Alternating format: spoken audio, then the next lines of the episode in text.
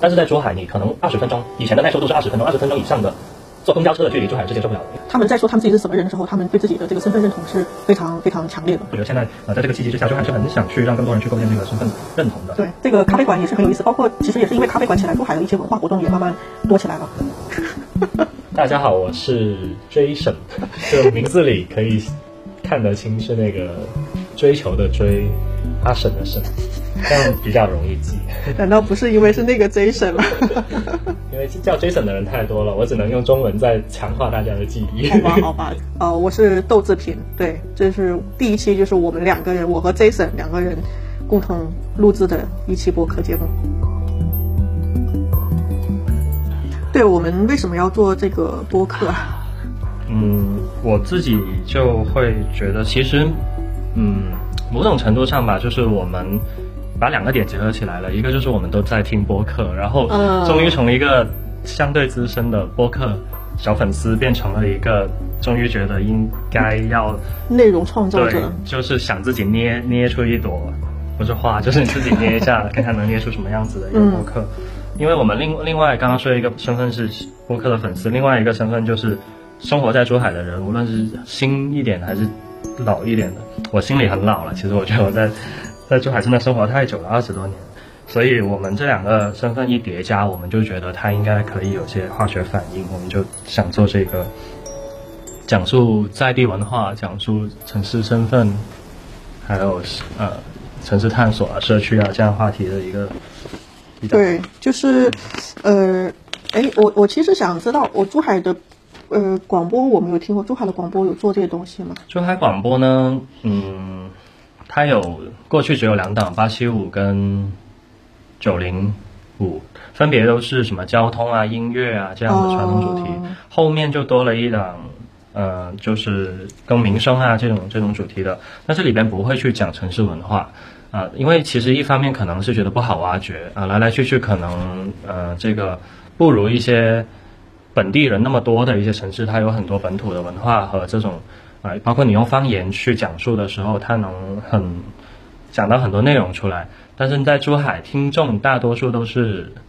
新珠海人，来珠海的移民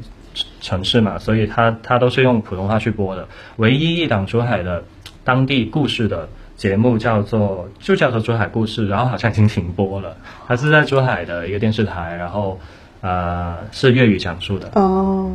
现在我们可能新媒体里面的话，更多还是公众号跟那个视频之类的这种内容的一个呈现嘛。但我觉得，因为现在的人就就就还是说回播客的一个好处，就是它可以随时随地在听。就例如像我们的通勤的一个。一个上班的这个路上和下班 这个路上，就大家因为珠海塞车也很严重嘛，就上下班的时候，所以说是不是他他就是完全就是可以在这个呃这个时候他就打开手机来听了？那因为他在这个时候他没办法阅读公众号，也没有办法看短视频。这种东西讲的太有道理了，我觉得珠海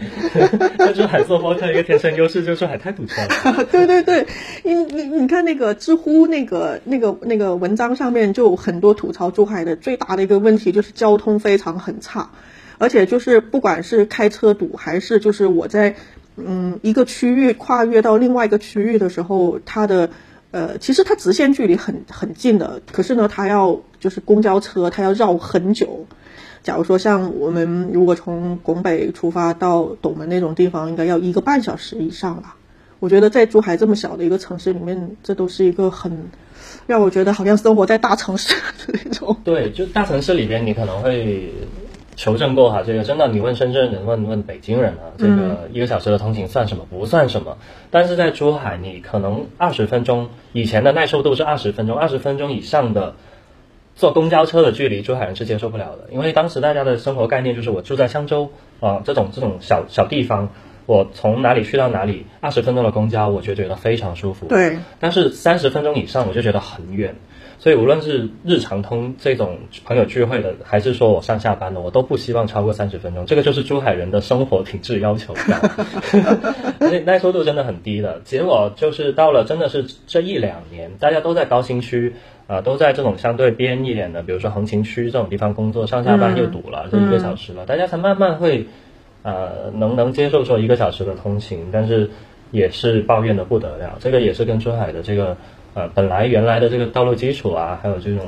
城市规划对它，对，而且它的山体它是其实南方都是丘陵地区嘛，山多，但是又不不叫山，北方人觉得可能都中中原人都觉得珠海的不是山。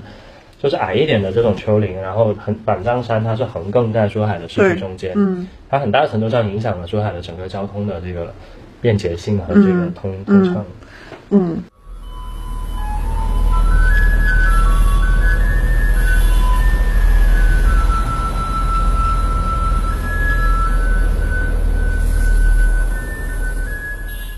呃，开头其实我们今天的主题也是三大块，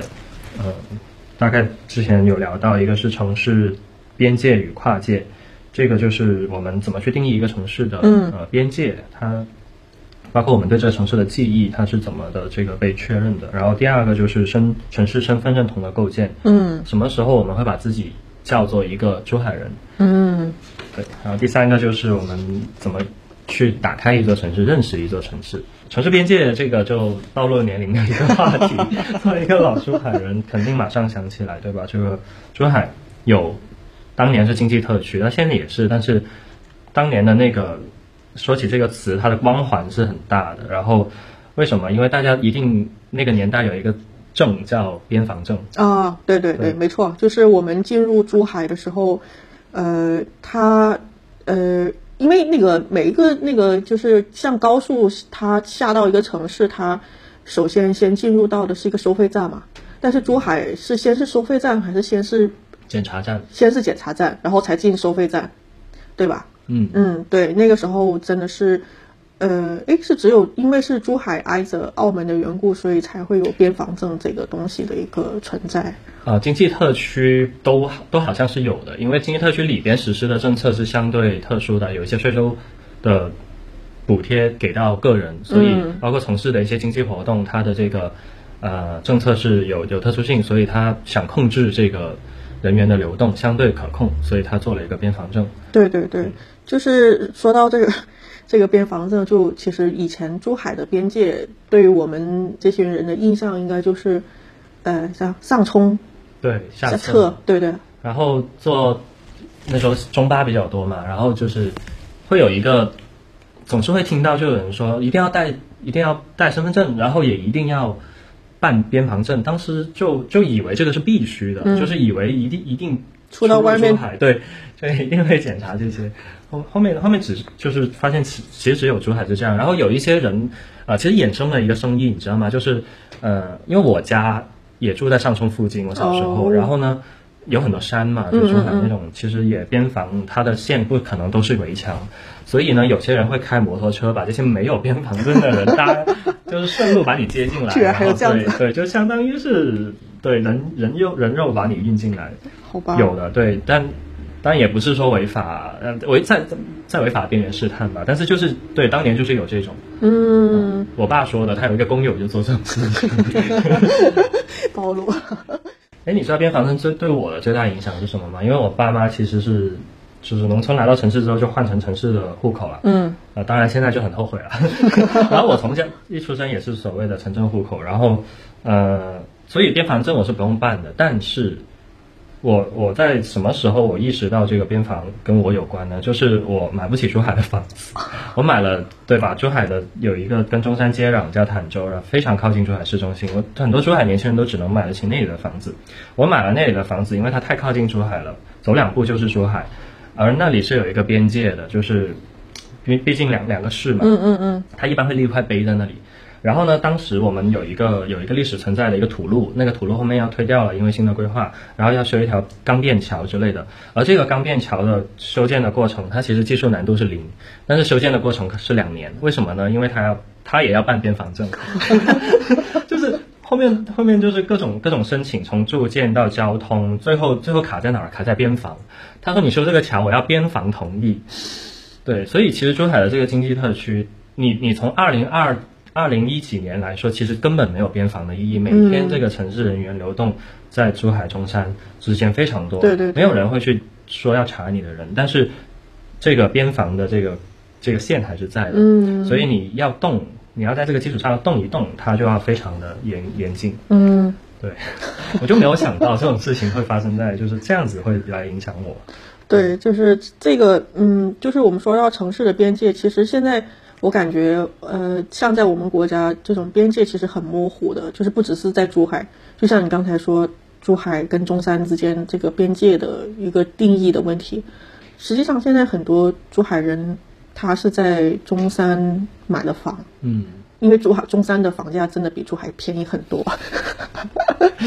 接着呢，他们就会嗯，就是通过嗯高速，对，通过高速或者是听通过其他的路，就像像像我有些同事他们是住在中山嘛，然后我们上班就是在唐唐家，对对，他们通过走高速，然后在唐家那边，啊不对，是在金顶金顶下的高速，对对对，就很快，相相当于好像我听他们说，也就是半个小时的车程吧，比从珠海市区到到那边更近的一个一个距离。对，所以所以就是嗯，我觉得可能就是因为珠海一些其他的原因，导致就是我们的这个人跟人生活的这种边界，它其实一直在模糊的一个状态。对对对，城市的边界，一般人第一反应是物理的边，就是那个行政意义上的边界。对，嗯嗯、它它有这个地图，它会给你画一条红线。呃，诶，我但是我发现最近很多突破边界的一些新思考，第一反应是那个公共自行车的电子围网。啊，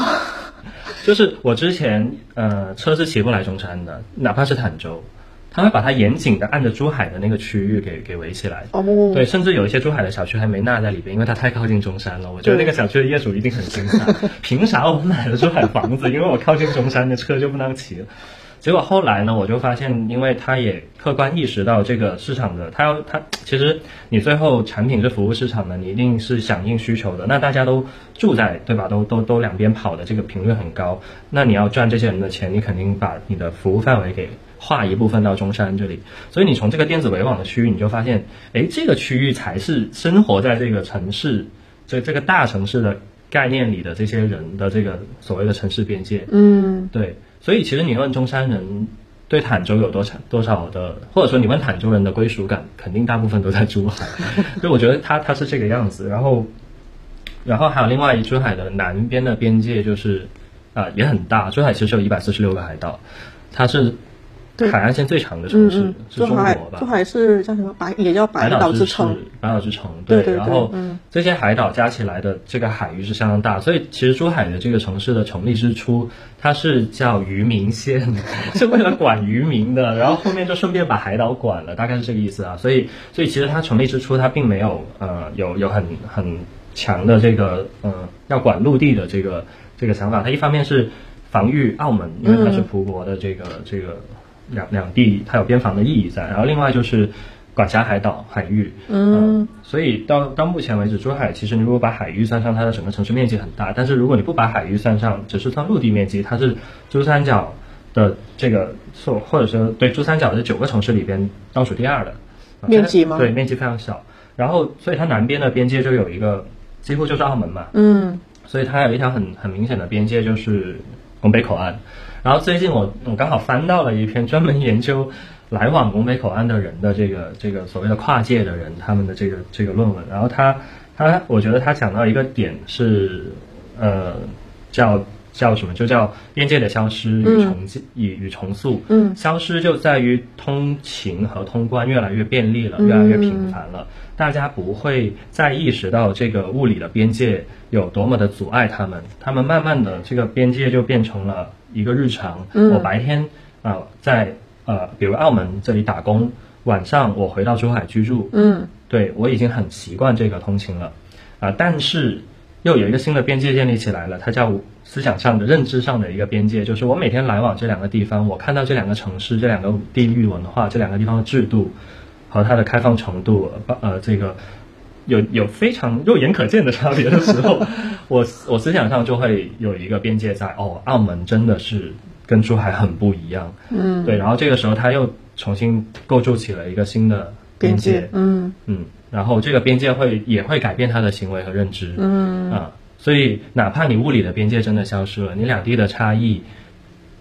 它只还还是很明显的。然后啊、这种明显的差异还是会啊、塑造着它的经济和人文的各种活动，嗯嗯，所以呃，当然这个趋势是在融合啦，可能慢慢的互相会被影响。嗯，嗯，包括珠海的这个卖猪扒包的店慢慢变多了。还有茶餐厅也变多了。对，对，我觉得就是边界这个东西，它其实也是在不断的发生变化嘛。你就好像我小时候我认为的珠海的边界，也就是呃拱北、香洲、吉大，而且香洲应该指的是老香洲、宁溪，还有包括我们现在在的这块这块就是对狮山的这块这块区域。那那现在珠海它。嗯，就是因为随着这个城市的发展，因为它作为一个像特区，一个比较呃，就是叫什么，在中国城市的这种等级里面比较特殊的一个城市，还有它的发展的一个趋势，所以使得它不断的把这个版图给不断的扩大了。而且呢，以前的一些区域，呃，哎，你之前有看到一个新闻？就前两天说金湾跟高栏港珠海经济开发区对合并。一体化，对，所以说它城市就是慢慢会发生，呃，应该是就是它它的这个边界在不断的变化，对对对对，然后还有包括我们，呃，跟中山之间的，其实以前我们我觉得以前的确中山跟珠海其实是一体的，就是它都嗯叫、都叫县香山香山嘛。可是后来大家彼此划划开界限之后，就真的是你是你的，我是我的，留下来一部分历史遗留问题，就是名人怎么认 追溯。就是中山会说香山的人都是香山的名人都是他的人，对对对珠海也会说香山的名人都是我的，就同一个伟人有两个故乡。现在对对对，可是现在又因为我们生活的一个方式的，就是像刚才说的，我在中山买房，但是我在珠海工作，然后两地不断的就是这种叫什么互通的这种，就像刚才说的，珠海跟澳门之间也是一样的，就使得这个边界在不断的被打破，或者是不断的在增加，也有可能不断的在减短、减少。所以说，这个城市之间的这个这个边界，它还是嗯挺有意思的。它也就是像我们第一趴说的，它其实既是边界，也是一个城市记忆的一个叫什么见证嘛。嗯，对，城市记忆的见证，我觉得就还还有两个案例可以，就是很很能体现这个所谓城市边界。一个就是，呃，曾经很很很多人都会有这种感觉，比如番禺人他会说去广州，佛山人也会说我去广州，呃，我我这个什么南海或者对吧？他呃，还有花都，对这种对原来它是个独立的可能县级市，后面被合并成了一个区的时候，他们依然呃不会认同自己是那个广州人，那个城市的。同样，懂的人会说我要去珠海，对吧？对，像像这种也也是一个一个城市边界的一个一个点。当然，我们刚好已经过渡到了这个城市身份认同这里了。嗯，身份认同其实也也有一点，就是我觉得这个方言就是，嗯，我们小时候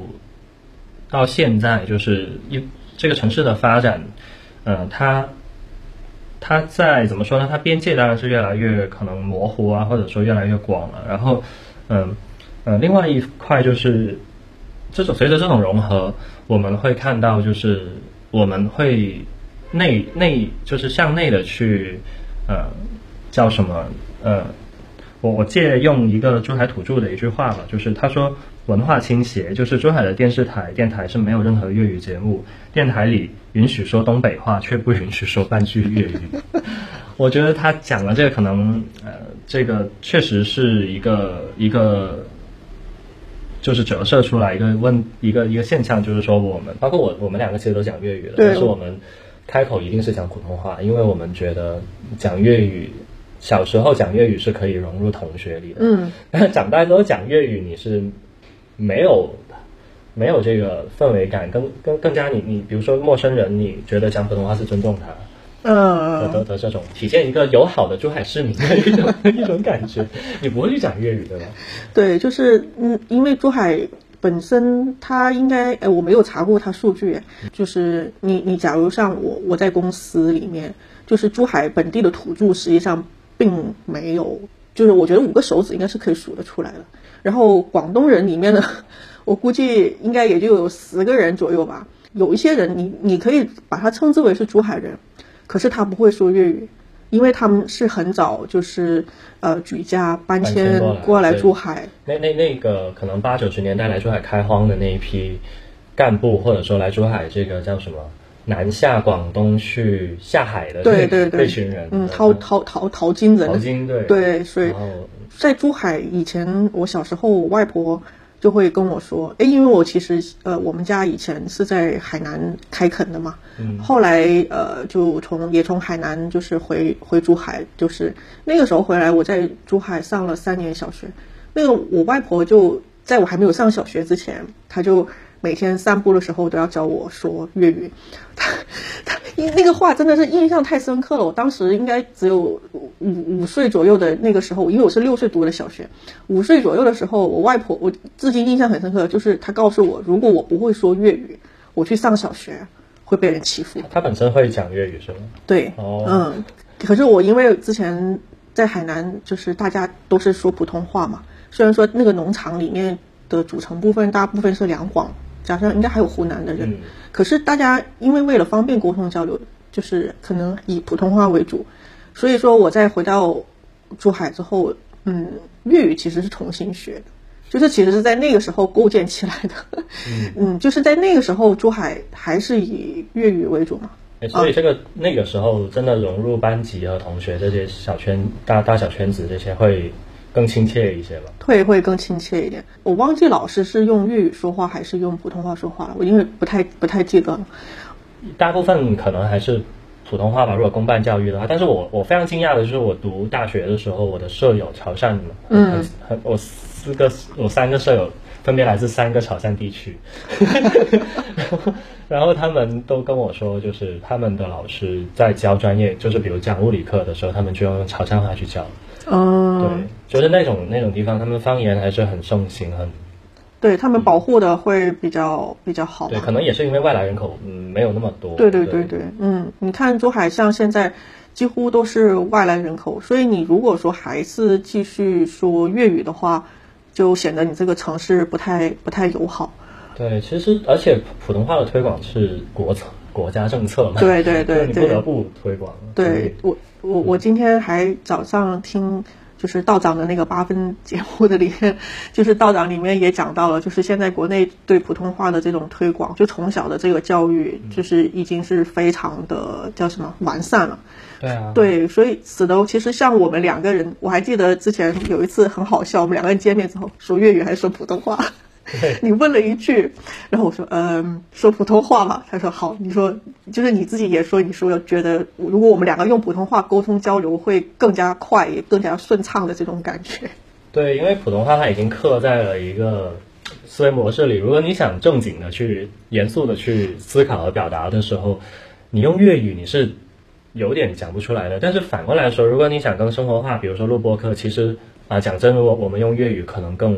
轻松活、生动活泼一些，嗯是真的。啊，而且很多这种其实地方的俚语是非常生动的，粤语咱鬼广州话，嗯就很多很有趣的表达。对对对，但是呢，我又发现，其实大部分人对于一本新鲜的方言的学习的最大的兴趣是粗口、黄段子 这种非常对，对，可能为了听懂之后就知道别人是不是在骂我。就别人说去到哪个地方学方言，最快的就是学骂，就是说说脏话。对，刚需吧，对，我所以现在我们讲到这个城市身份认同里面，就是说到方言这个，现在珠海很少人说说方言，这个也算是一个让外地人在这个城市得到认同感的一种方式吧。所谓的包容和这个友好开放，我觉得这个肯定是一个很大的要素。呃，包括其实你去深圳也不会有听说任何排外的，因为深圳人不可能，因为本本地人少嘛，本地人可能会说客家话，或或者呃，我不知道会不会也有粤语，因为那边也可能是广府吧。就其实珠珠三角它是分三四四块文化嘛，一个广府文化，一个侨乡文化，珠海跟江门这也是中这是侨乡。然后在东莞、深圳那边是再往再往梅州啊，就河源就客家文化，嗯，呃，然后对，还还有有就潮潮汕汕文化，嗯这四四个四个方言。然后我就想起来，就是你刚刚说那个珠海人人人这个呃土著少，就是我你有这个词好像不太好，叫含珠比吧，就是 我觉我我真的发现一个规律，就是你在外地上学，尤其可能只只只在广东的高校，珠海人基本上就是一个班就只一个人，很平均，四十个人的班级一个人。呃，然后你在珠海的企业工作，呃，可能土著真的就是十分之一左右的这个、嗯这个这个比例，真的就是，所以嗯，珠海的本身珠海的这个土著少，然后珠海的整个城市的人口也少，所以无论是土著占珠海人的比例，还是珠海人占广东人的比例，都非常的小。所以这个我觉得某种程度上就是构成了一个珠海人很难构建身份认同的点，就是说你人越少，大家的能讨论和呈现出来有特色的东西就就会少。嗯，它有，它当然有，珠海有那么多的民俗文化，有那么多的香山的沉淀的底蕴，甚至说你再追溯到远古一点的那个摩崖石刻，哦，对你只要去一遍珠海博物馆和这个里边，你就知道其实珠海中可圈可点的呃故事、历史文化的，甚至说呃参与到了呃一些历史的大大大小小的事情里边的这种呃这种人物都有。嗯但是因为讨论的少，表达的少，呈现的方式单一，所以它就被依然被保存在了博物馆里，被保存在了这种珠海地方志里。呃，它不会真的就是成为一个嗯、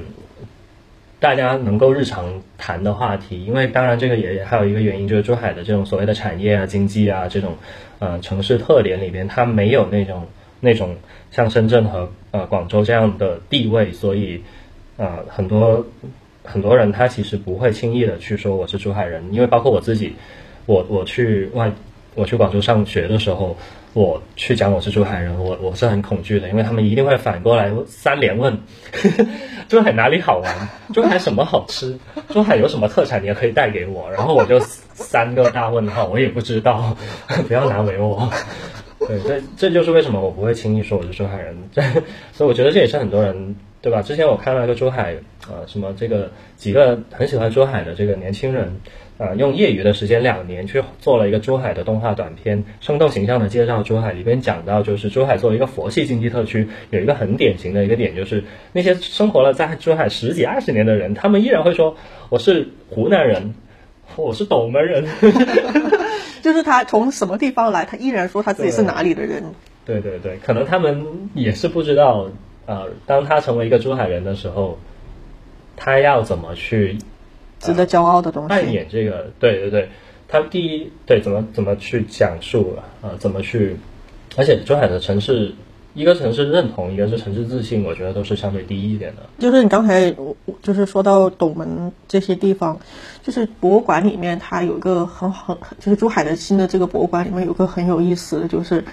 呃像斗门唐家翠微，然后还有哪里啊？呃，哎梅西对梅西牌坊那个地方，嗯。嗯。那北山这种，对北山这种，他他们当地人的这种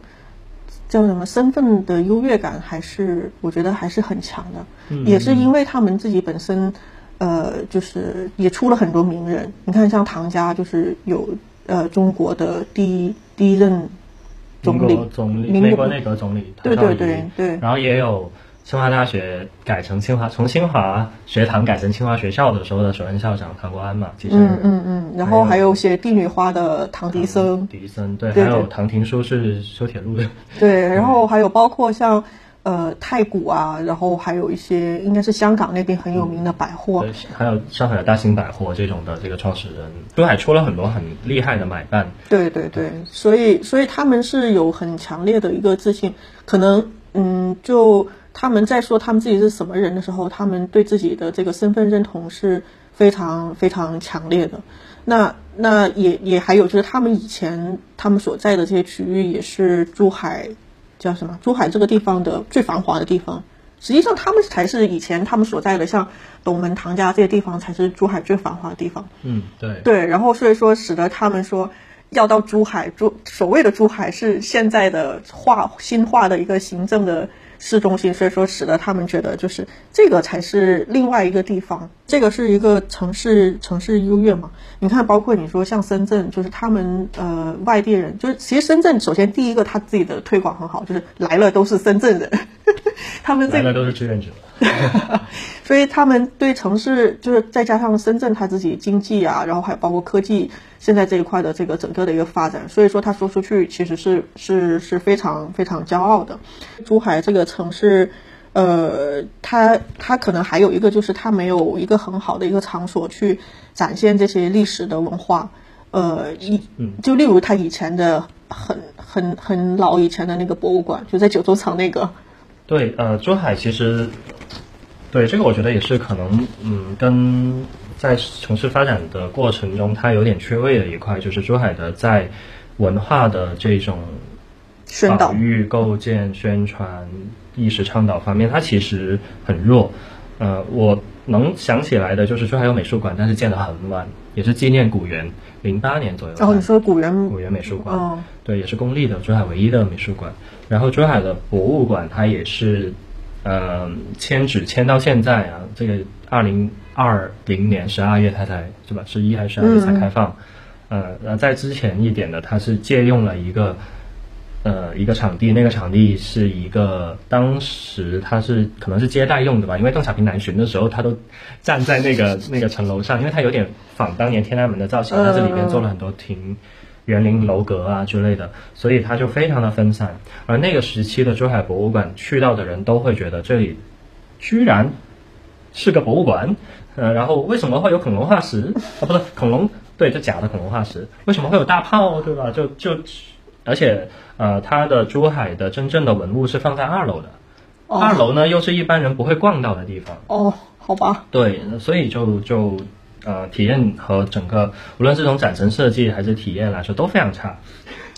当然，现在的已经好了很多，所以就呃也算是有这样的保存城市记忆和一些宣传的地方。然后我就会想起来，就是嗯，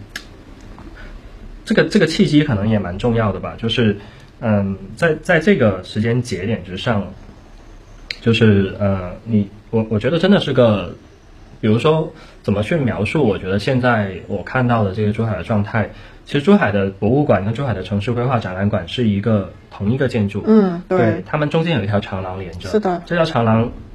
站在长廊上，你可以看到珠海的整个海岸线非常的漂亮，包括珠海的地标日月贝。而我觉得现在的珠海就是站在这个长廊的。上面的这个这个点上的这个人，嗯，嗯就是他能够回望到他的过去的，但他也知道他的未来就在眼前，嗯，对，而他现在要就是要做一个弥合，就是他怎么样能够更快的更要把这两个东西拉到同一个点上，嗯嗯，因为他想。让更多的人来珠海，尤其是一些呃所谓的高层次人才和呃年轻人，嗯，想让这个城市能够扛得起珠江口西岸的这个老大的这个单子，对吧？所谓的西岸核心城市，然后能够去展示它作为一个对外改革开放对外窗口啊，什么经济试验田啊这种的一个角色，然后去利用好这么一个呃港珠澳大桥的桥头堡，哇，这这么多这么多标签的这么一个角色。嗯，去去去，把真正他看他想看到的这个未来的图景拉到我们眼前一点点，再拉近一点点。所以我觉得现在，呃，在这个契机之下，说还是很想去让更多人去构建这个身份认同的。对，嗯嗯，我觉得就是他，因为以前他这个博物馆，呃，并没有很好的呈现。因为有个朋友他来了之后，他其实是到每个城市会去逛每个城市的博物馆。那么他当时来珠海的时候，他就去逛了珠海的博物馆，出来跟我说太烂了，完全一点都不像是一个经济特区的一个城市城市博物馆。因为我我其实以前的那个老馆并没有去过，但是从他的这种反应里面可以就是感觉到，嗯，应该真的很烂。就是珠海的这种嗯历史文化，它并没有很好的一个。去表达表达过来，就是人人人到一个新的城市，我觉得他是不是要承接一个城市的过去，因为他这样子他才会有骄傲的一个点。对，而且他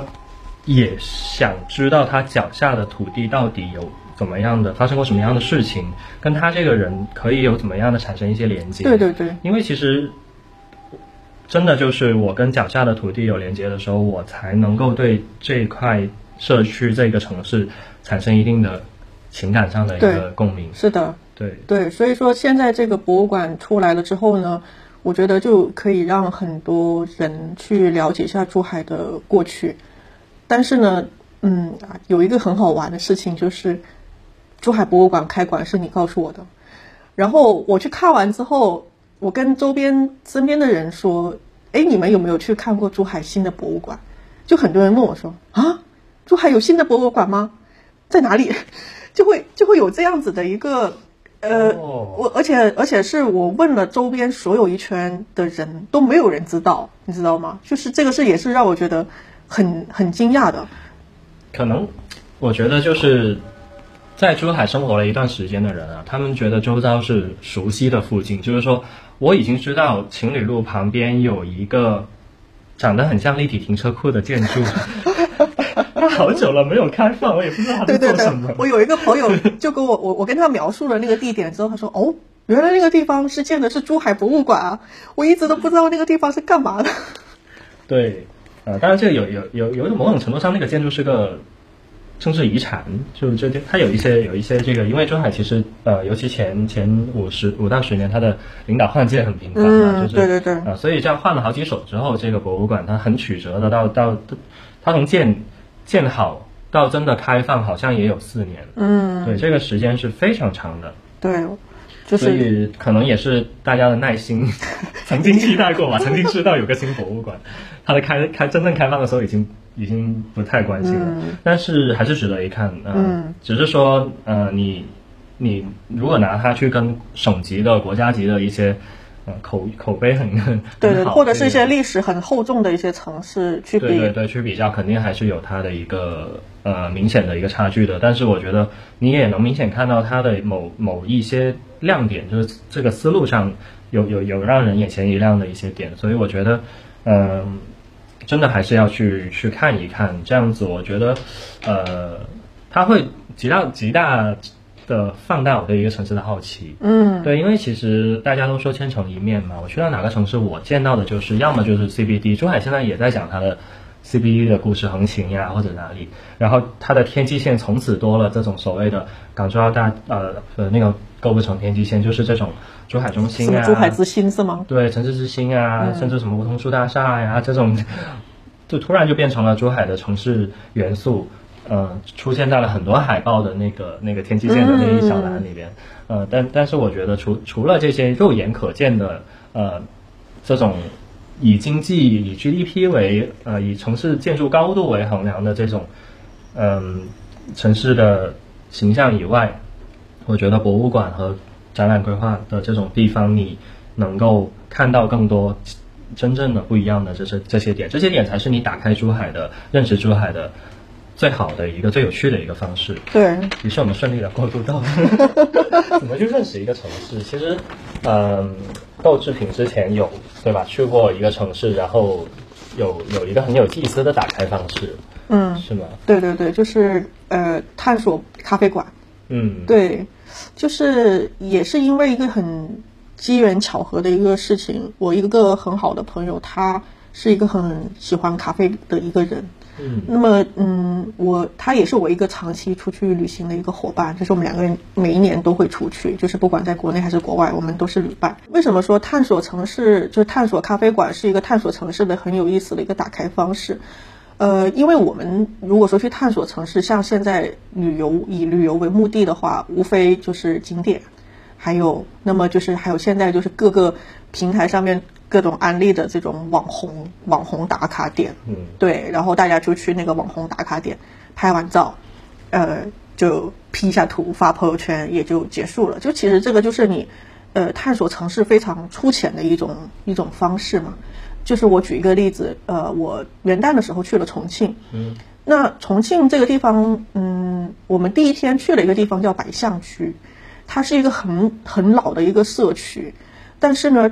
嗯，你可以你可以想象一下，就是很像有点像香港的那种老居民房的那种感觉，又很脏，然后房间外面就看到就是一个个窗孔的那种感觉，很密码的那种。嗯那么呢，就是那个地方呢，它这几年成为了一个新的网红打卡点。可是大家不知道为什么要去那个地方，就是我在大众点评上搜，还有包括在现场问，所以拍照的效果很很港风吗？或者说某一张图火了，然后大家都去都想拍那张图的？对，大家都会在这种网红，就是知名网红的这种同款叫什么同款造型、同款场景地对对对拍一组他就走了，他并没有了解那个地方到底是干嘛的。我我我其实也在网上搜索了，就是网红网上有各种说法，例如像说那个是隐蔽的角落的拍摄地，啊，有可能。可是隐蔽的角落是在 湛江拍的。啊，对，我诶诶，没有，那那可能是那个少呃《风犬少年的天空》在重庆拍的。不知道。然后接着还有另外一个答案是《少年的你》的拍摄地。哦，然后还有就是他还有什么像什么火锅英雄，还有反正各种好些好些片段片就是影片的一个拍摄点，嗯可是大家说不清楚这个事情。嗯嗯嗯，对，所以说现在网红其实也不太让我们能很好的去探索一个城市，或者是更加深入深入一点去探索一个城市。对，网红，我我想起一个东西，就是那个超级文和友，嗯嗯。它就是一个很典型的一个网红的一个情景塑造，嗯嗯大家只需要去到那个情景，拍那样的一张照片，呃，我觉得这个才是这这个就是潮流它本身的那个属性，就是浅层的，对，对，呃，所以但是潮流又是大众的，嗯。所以大众又，所以为什么就是我觉得可能去解读它背后的原因会有很多，比如说现在节奏快啦，大家不会真的花那么多时间去翻开 Lonely Planet 啊，或者说某一篇这种呃。叫哎，那个旅行网站叫什么马蜂窝之类的吗？啊马蜂窝有一些或者是穷游对，有一些会讲到呃人文人文历史的一些东西，呃，对，大家可能就没有那么多时间去去看去准备，然后去到的时候也也倾向于说先治好自己的肚子，治，嗯然后先这个想好朋友圈应该怎么发，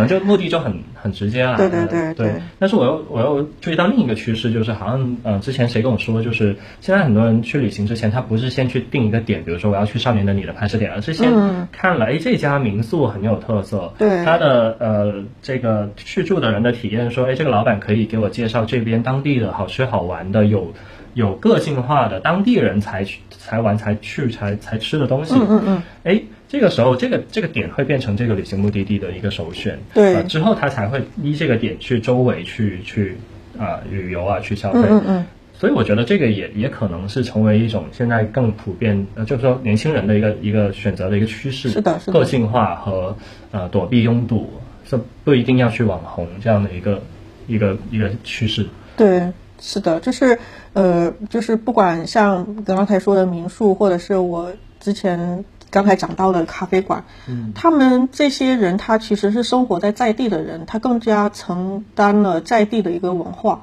甚至他所生活的那个社区的一个文化。那像我们之前去探索咖啡馆的时候，呃，就是我们还会跟咖啡股呃咖啡主自己去聊天嘛。那例如像我们呃之前去到重庆的一个很有意思的咖啡馆，它是拿盖碗喝的。哦，对嗯就还有一家咖啡馆是拿公鸡碗喝咖啡。哦，对对对对对，是的，他就有跟他聊到，就是关于周边的这个社区的一个改造的一个问题嘛。嗯因为周边都是很老社区，然后他面临的一些可能要拆迁，或者是作为一些文创园的一些一些社区的改造，就会跟他聊到这些东西。还有包括他会给我推荐说周边有哪一些啊、很知名的一些苍蝇馆子，对对对，可以去吃，就是。他们这种咖啡主或者是民宿主，他就是就是像刚才说的，就承接了他这个在地的文化，因为他也是生活在周边的，他也有这个需求。所以说你在做这样子的一个探索的时候，就是无意之间进入到了他们的一个在地生活的一个状态。嗯嗯，是的，是的，嗯而且这一种也是所谓的，就是有一个词叫 responsible travel，之类，就负责任的旅行。嗯就他就会去反思，尤其是一些热门旅行城市，无论是这个国外也有嘛，就被可能被 TripAdvisor 带火，国内可能是被抖音带火。嗯嗯这种城市游客涌进去之后，首先他的生活配套或者说他的城市基础建设接接纳不了那么多人，就会有各种超载的问题，比如说这种呃环境污染啦、或者说呃大家消费的都是那些网红的连锁的店的时候，小店经营越发困难，然后当地的所有房租都在涨，然后所有的产业都慢慢只服务于游客，而不服务于当地人或者服务于这个价呃呃叫什么这个消费力更高的人群。嗯嗯这这种就会对原社区造成很大的影响。而你你刚刚提到的这种，哎，我可以跟咖啡馆的聊天，然后关注到周遭。啊，甚至去消费这种苍蝇小馆，哎，这个就是负责任旅行里面倡导的。你要去跟当地人去呃交流，然后去不呃尽量不要去消费那些呃可能说是大品牌啊，或者说什么连锁酒，或者是网红一类的对对对，这样呃而且尽尽量少的去影响到说当地的这个呃生活。所以我觉得嗯，这个这个也当然一定是个趋势，因为像之前这个 responsible travel 它是。嗯，当时国外啊，国外好几个大的旅行平台，他们都合作起来，一起去探索怎么样出这种方案。嗯，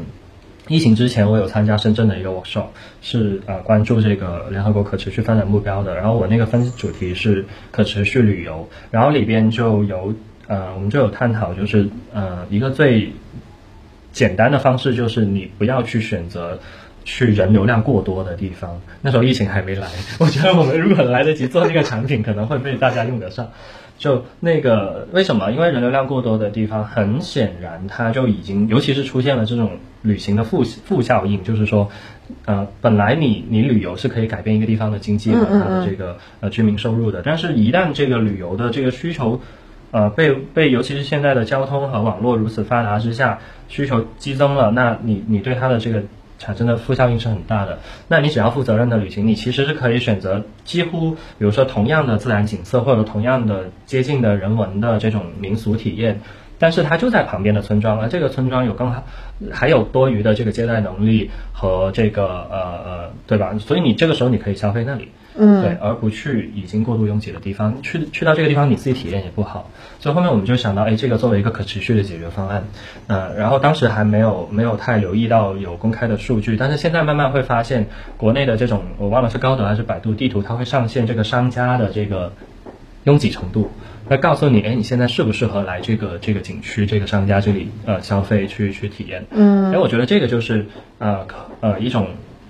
叫做。重新平衡了一下这个资源的分配，嗯嗯嗯，用用这种技术的这种监测和手段，哎，我觉得这这真的是一个小的，可能对于这个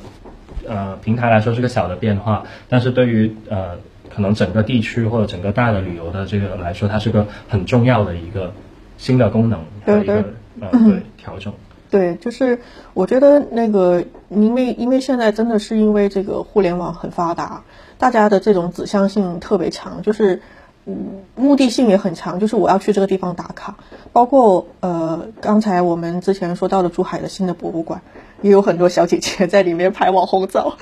我都不明白为什么会有产生这种这种这种效果，就是它成它就是它它它的属性突然发生了发生了改变，是因为那个小小姐姐是小红书达人吧，所以她只能用网红的方式去跟她的社交圈去互动，我可能这么揣测一下。因为其实，比如说闪博啊、国博啊、省博这种，他肯定用不着。没有没有人会在里面，而且他也也不允许。呃，应该也不太允许。拍照应该不允许。是的，是的，就是使得就是人游客我或者是我就是新来的这些人，他探索一个城市，他的指向性就特别强。那我那个同事，我我其实有问了一下我同事，因为我身边。不少同事，他们呃有一些是就是珠海外地到珠海读书，读完书之后就留在珠海工作。那也有他是之前在北上广工作过，然后后来就是到了珠海这边来的。他们嗯，其实分两个时期，就是互联网还没有太发达的时候，很好玩。就是外地人带来珠海的，首先第一个目的地就是珠海地下。珠海口岸购物广场，对对对，没是的，是的，没错，那个是第一个目的地。然后呢，等到互联网真正起来之后呢，那些人他们探索呢，就是完全就是靠高德高德地图或者是大众点评，然后要不然就是小红书这样子的，就是他会直接告诉你说，哎，呃，珠海哪有一些什么样什么样的地方，会写的很美。可是呢，他去探索的时候，他又发现。哦，不就是一些这种店而已嘛，就是他没有，并没有让他留下太深刻印象，就是因为现在的网红店也有很多一些比较千篇一律的东西，所以使得他对这个城市的认同感并不是很强。而且呢，之后在说完这个事情的时候，他在跟我不断的抱怨这个城市多么的不好，多么的不好，多么的不好。就例如像呃什么快递小哥很暴力啊，然后上门。嗯，因为一些很小的事情上门还跟他一起吵架什么之类的，然后还有一些呃修修理的一些东西，就是使得他对这个城市他们有认同感之后，他对这个城市也产生了一种比较反感的这种这种印象。对，嗯嗯，是的。其实呢，呃，拱北它的繁华这里插一段小的历史，就是它一直是作为澳门居民的生活的一个补充的，就是。现在的拱北的口岸市场，很大程度上都还是澳门人来买菜回去煮饭。然后，澳门的那个为什么当时叫 A 货一条街，就是假货啊？因为澳门人来珠海，他就想买更便宜的东西，对吧？但他有消费力，所以这就导致了那些很便宜的东西都拥聚集到了那里。是的，当然还有一部分是那些澳门的富豪来珠海 那个消费一下啊，没有，就是有新的这个。这个叫什么？有点像东莞的角色，当时出哦，好吧，好吧，好吧，这么形容好吧，好吧。然后，然后就是，嗯，对，所以，所以拱北啊，很很长时间里，我们我们知道它有很很繁华的商业，但都很低端的一个原因，就在于那段时间的消费客群都都都是这个，呃，都是跟澳门打差异化的。嗯嗯嗯。对，包括游客也是，游客哪怕要在拱北买拱北买东西，他也肯定不会去买跟，对，因为一。一个口岸之隔，我就可以买到远呃进口的正正品的廉啊便宜的对吧？省了税是的的这些商品，我在珠海我肯定不会再买这些呃高端的东西，我肯定只会买一些呃更低生活必需品。对，而且珠海又是移民城市，来珠海打工的人他也需要有一个地方去消费。嗯。而这个时候我来拱北口岸看看，也是一个很拱北的交通也很发达，所以我觉得这综合这些因素，它就导致了 这个地方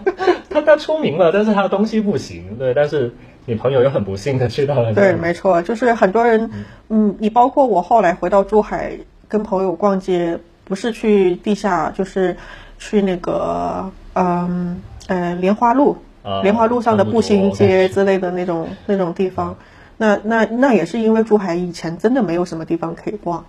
你看这些这些年才慢慢陆陆续续开了一些比较像样的大商场，就使得拱北的原来的那些人流就被分散出去了。对，就分散到各个不同的商场里面去了。对，所以说这个，这个就是他们不呃叫什么？珠海发展的有点慢，但是呢，它在不同的时期，就是人探索珠海的方向、方向和方式也不太一样吧。嗯，其实珠海人的这个这个消费力是被认可的，包括这种。呃，连锁品牌 Zara 也马上要来珠海了。真的吗？天呐，Zara 居然还没有来珠海，中山都开了好久了，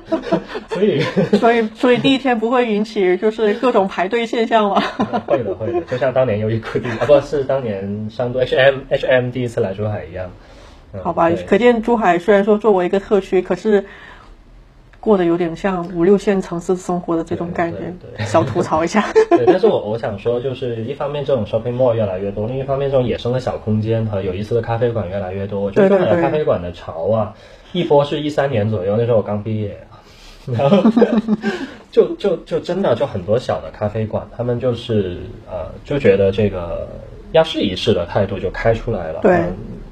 有有有可能只有三分之一甚至五分之一的能能活到今天也也不错了。我觉得真的是不错，因为咖啡馆它本身也不是非常赚钱的一个生意，嗯嗯，它也很需要老板去守这个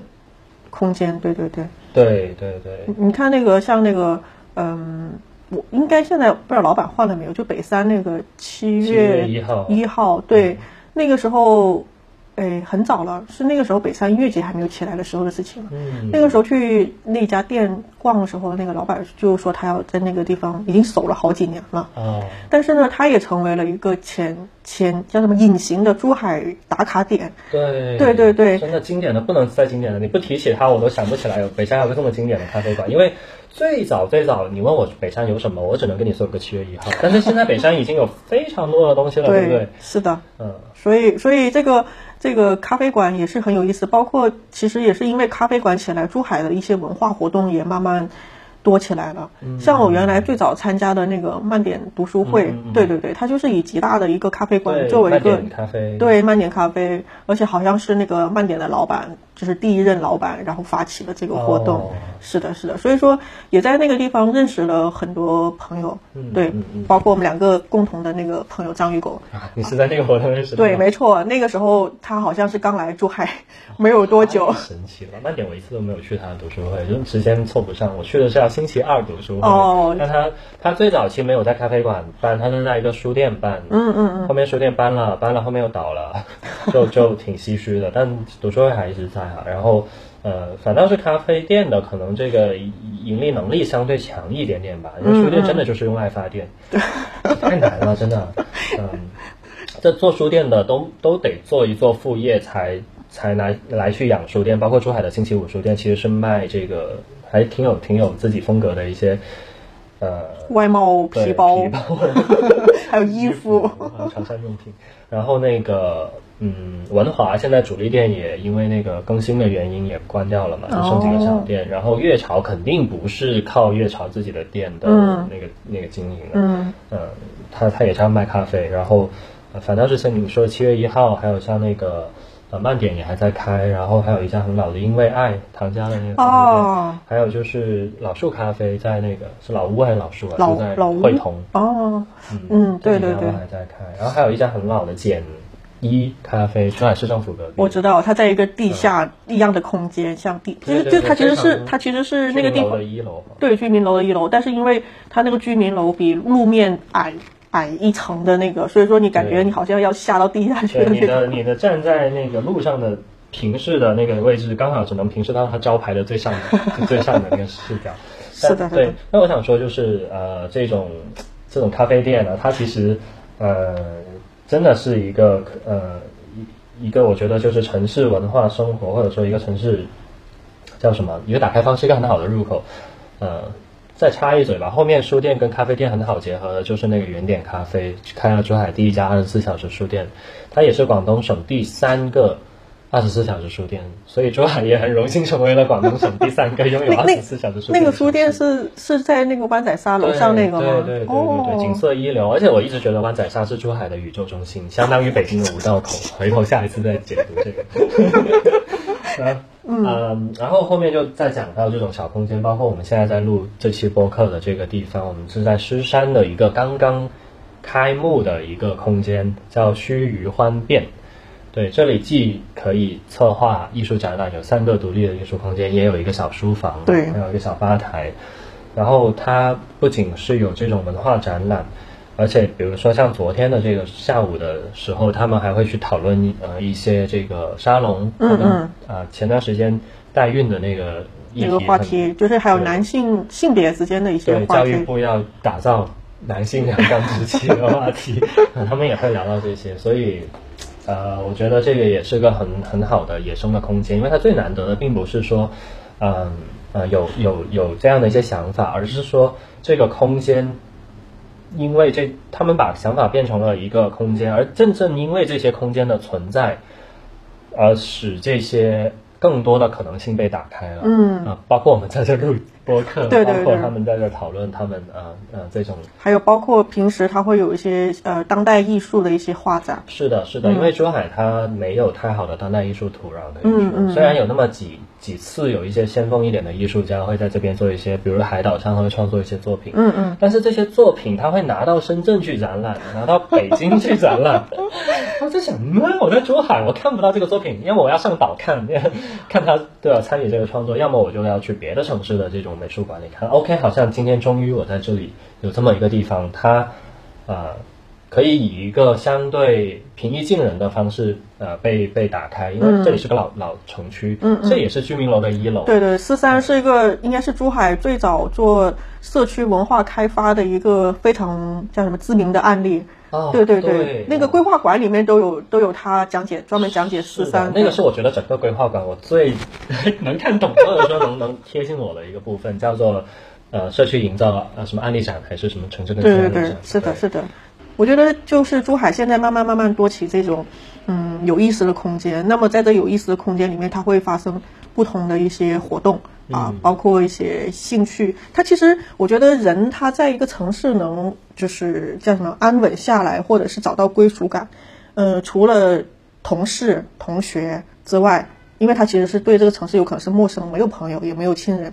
那么他可以在这里面因为兴趣爱好找到他的同好。然后，那么他在这个同号里面呢，就是大家可以在这个地方，因为一个兴趣爱好点，因为参加一个活动，然后认识了新的朋友。那么，因为这个新的朋友，我可以慢慢慢慢的去探索城市里面的呃其他的空间，就是例如像吃饭呀，或者是一些其他的什么样的一些属性的一些活动，就可以慢慢慢慢延展开了。对，就是如果说一旦没有这种空间，或者是像咖啡馆这样子的存在，那他也不知道去哪里。去寻找这种活动，他只能去豆瓣小组。问题是豆瓣小组的这些活动发起人，其实有很多他都是要基于这些空间场地的。对对对。如果说他没有这种空间场地，那他不可能跑到一个茶餐厅里面去 去办理这种这种。嗓门不够高，就茶餐厅真的你可以聊天，但是比较嘈杂一点。对对对，嗯，对我我是觉得呃，这种这种空间赋予这个城市真的呃更多野生的这种这种土壤出来。嗯，而且我我真的觉得一个城市的多元啊流动，它是对一个城市发展是至关重要的。嗯，呃，这种多元流动，一方面它当然可以被引导，比如说我用好的人才政策，我用好的生态环境、生活品质来吸引你们过来。但另外一方面，你也要展现出你城市独特的一面，这一面一定不是那种能够写出来的剧本，而是有一些是城市。它难得的一点就是城市是自发的、自下而上的，呃，由不同人组成去一起去描绘出你一个城市符号，或者说你啊这个地方的这种这种生猛的新鲜的这种热烈的这种感觉出来。嗯，举个例子，比如说会同的画家村，其实很多地方都有画家村，像七九八呀，或者说那个小洲村呐这种，但是它那种当时更多的是自发的，呃呃，艺术家们看到这个地方的租金便宜，他们把它租下来。然后就在这里作为工作室，然后创作自己的作品，慢慢的聚集起来了一个生态，然后这里会有一些文化活动，有一些展览，这个地方才聚集起来一些游客，跟三坊路一样，自发的有一些墙会，慢慢的有些人过来打卡，才会发现，哎，这里有些有意思的不一样的东西，嗯。嗯，而不是要规划出来，我这里这条村就是留给你们画家的，你们赶紧进驻，然后赶紧给我生产作品，然后我要给你办一场展览。这种就相对来说，它就计划就更加有计划，但是它会更乏味，甚至说它生长出来的样子跟你计划出来很可能会有很大的偏差。对对对。所以我会更珍珍惜这种呃，你叫它艺术空间、当代艺术或者叫青年空间也好的这种地方，我们可以呃鼓励大家，或者说我们可以更自在自由的去探探索一些啊有趣的一些话题。那这个时候，我觉得嗯，这个有趣的一面就会。被就是叫什么，就会被刻在更多人的身上。嗯，当更多人变成有趣的人了，那其实很多人去看这个城市的时候，就会觉得这个城市很有趣。对。呃，哪怕有一些有点有一点小怪怪怪的感觉，但是怪的也很可爱，对不对？就是他人人人是有多样性嘛，所以说他他并不是怪，只不过他是呈现了不一样的一个感觉给你。对啊，对，而且我觉得其实生活需要跳脱一点，对吧？大家都是打工人，都是打工的时候都已经很心累了，所以你看，为什么我觉得乌镇戏剧节这戏剧的魅力啊，或者说艺术展览的魅力，它很多时候它就是给你带来一种很跳脱，包括电影的魅力。对我可以一。就像跳水一样，跳进别人的生活里，别的生活状态里去去经历、去感受、去冲击，然后这个时候我就会感觉我活过来，我对吧？所以这种我觉得才是一个城市，它应该你要打造年轻人友好的城，对年轻人友好的城市，你应该多给这种这种空间出来，对吧？也也，我觉得其实呃，现在珠海也也慢慢能呈现这样的一个状态，我就觉得特别的好。嗯嗯，所以。呃，包括其实像我们明天也会在沿河路去办一场由方言 构成的这啊，不是下周，对对下周，我我想，嗯，明天不是星期一了吗？下周下周天，下周对对下周是的，是的，就是就是珠海，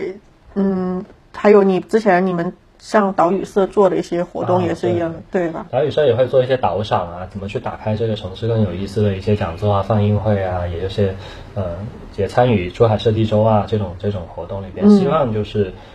打开珠海的 B 面，给到年轻人，给到更多的人，然后呃，包括这个方言业，就是我们组织不同呃，其实每个人珠海很多这种一呃，包括今年的特殊情况，就地原地过年，呢我们呃肯定很多异乡的人在珠海，嗯。可以这么形容嘛？然后大家会啊、聚在一起，那我们呃星期天的晚上就会去聊一聊这个大家的方言，然后聊一聊这个呃有意思的一些，比如说你们的一些方言的歌曲、方言的呃童谣，然后呃甚至我们会用方言去创作春联。嗯嗯，这个是我们下周的那个活动。然后刚刚说到那个导赏，其实呃也是打开城市的一个超级好的一个有趣的方式。那我觉得这个我当时是在泉州，也是刚刚好跟到一个导赏，我才知道哦，我在泉州还可以爬山，山上还有茶可以喝，呃，也是对市民开放的。但是作为游客，我一定体会不到。嗯，嗯，那我觉得其实对吧？你你当时好像也是有参加过一个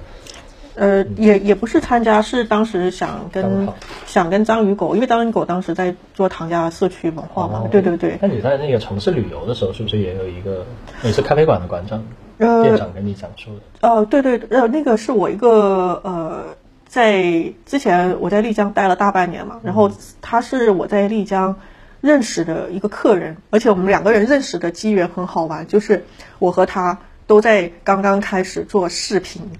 对他是一个呃注册建筑师，那我我和他认识就是，哎，他他有一天晚上突然说，哎，你在用 Final Cut，我安利你用 iMovie 什么什么之类，就是因为这样子就熟聊聊起来了。哦对对对，所以说后他他是重庆人，所以我那个时候去重庆的时候，呃，有一天是跟他约了一起呃出去逛重庆。那么因为他是就是真的是重庆土著，他跟我我住的地方叫解放碑，然后他就会跟我说我家在这个解放碑的什么什么地方，然后原来这个地方呢是卖什么的，原来那个地方卖什么的，然后他说我们家我妈妈原来在哪里哪里上班，就是跟我讲了很多一些，因为解放碑现在如果去过重庆人都会发现，其实那里已经很很很繁华，其实它相当于一个 CBD 的一个存在，就很多摩天大楼之类的那种东西，就你没有办法想象原来。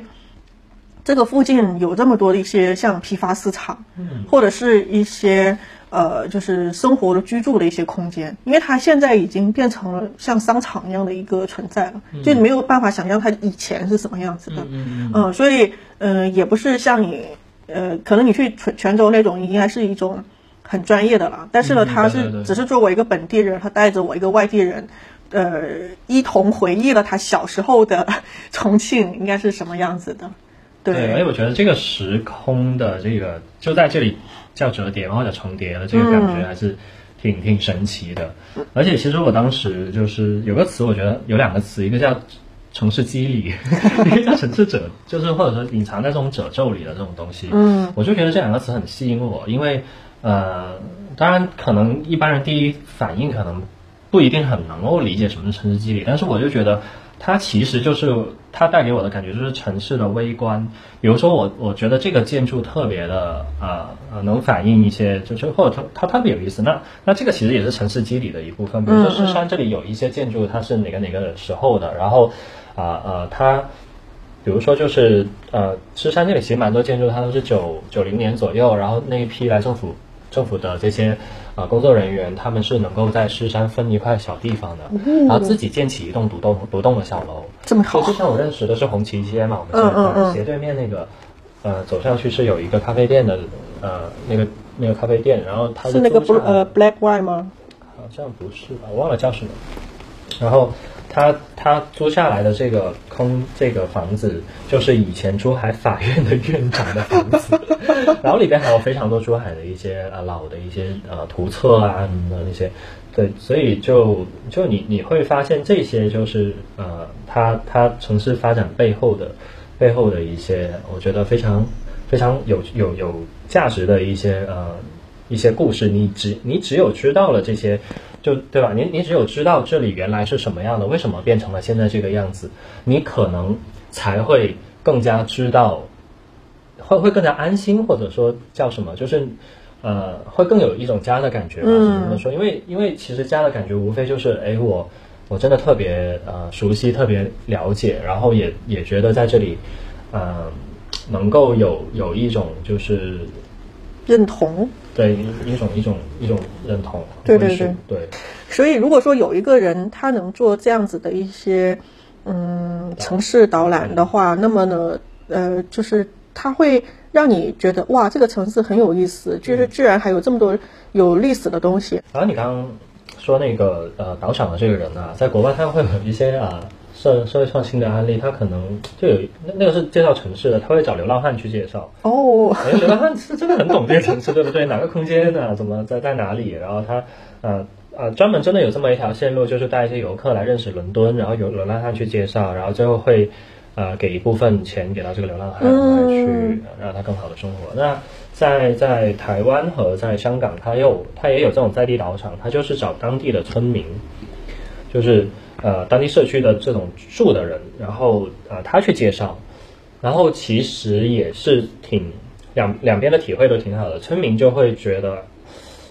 特别开心，因为我是在介绍我家的事情，对吧？我的农村，我的这个这个生长的土生土长的地方，游客就会觉得哇，这个太地道了，太太太有很多很宝贵的一些只有当地人才讲得出来的呃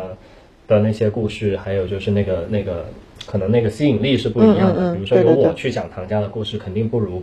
一个生活在唐家的。对对对对对。对，那那我觉得就是像像这种也是，后来就是在一些社区营造里边，包括石山，他们好像有那种小小导赏员，就是让小孩子也去介绍这个这个地方，可能就从小就培养他们去怎么去观察一个社区和啊去再讲述这个社区。嗯，那对。就珠海的话，像呃狮山、唐家、北山，我们之前都做过这种岛上，然后，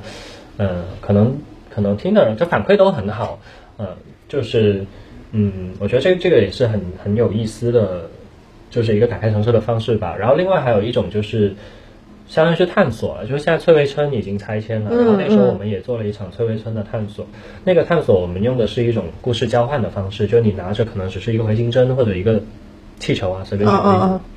去到某一个村子里边，你走的时候，你对这个人感兴趣，你就拿这个东西跟他换某一个也是可能很不值钱的一个塑料袋什么的。嗯嗯。对，然后这个时候，呃呃，你你你这个交换和交流的过程中，你有很多的呃记忆和发现，你就记录下了这个这个地方，然后呃这个记录最后会以地图的方式去呈现这些故事点，然后这个这个记录也是一个很有很有意思的打开方式，因为其实现在城翠微村已经拆了。就是他要他要做城市更新了，但是我们当时记录下来的这些呃记忆，我觉得就是呃很很一方面是当时的这个翠微城中村的一个状态，另外一方面就是当时很多参参与的绝对是一些大学生啊，然后他们其实很多时候他们并不知道呃。这里边的一个野生的状态到底是怎样的？他们就会有很多思考，比如说为什么会有那么多的发廊？不不不合理啊！这里 这个这个这个也是一个梗，就是人家说他们说，如果说你去一个老老城区或者是一个古呃去应该是村或者是镇这种地方的话，一个发廊的多和少也代表了那个村子的一个繁荣的一个程度。嗯，对，对，说明这里的人生确实多嘛，然后需求也多一点。对对对，就是其实城市的这种探索方式真的是很很不一样。我我们今天其实也算是泛泛呃谈，对对对，但是也是开个头，就是从对珠海的这个对我们感兴趣的一些话题来展开吧。后面我们也也会沿着这个继续去看看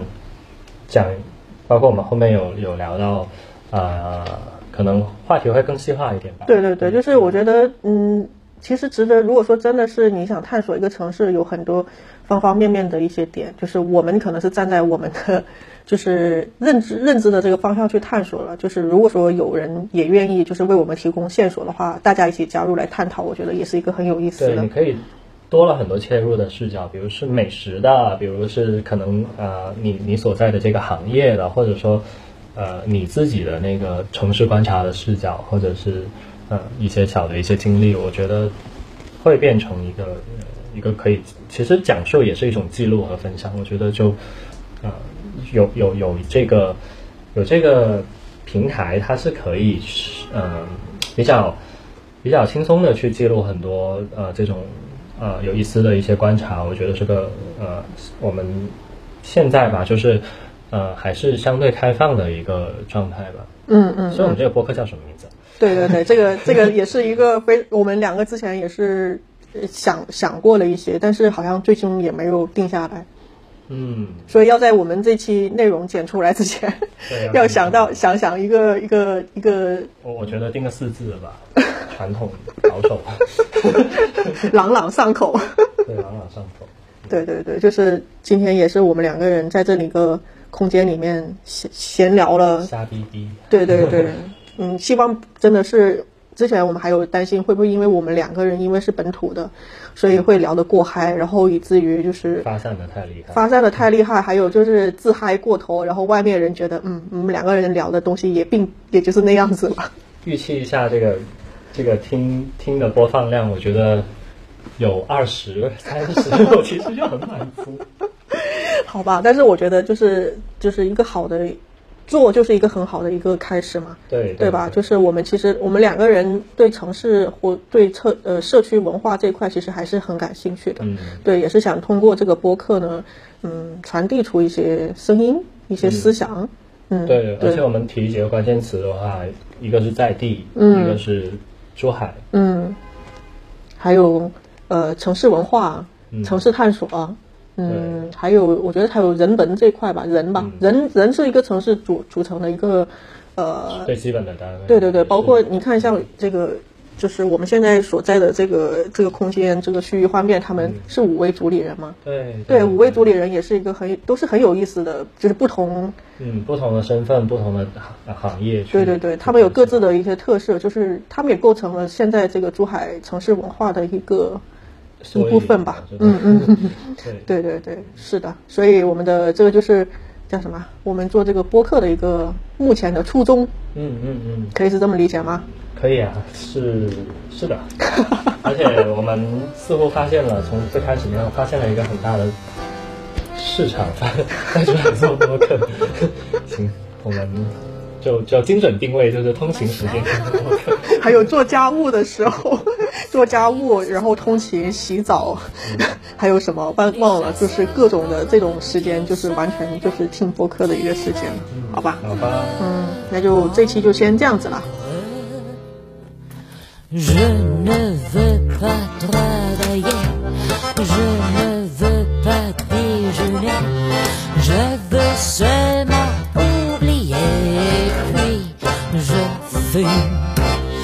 Déjà j'ai connu le parfum de l'amour. Un million de roses ne pas par cent ans. Maintenant on a ces fleurs de mes entours. Je me rends malade. Je ne veux pas travailler. Je ne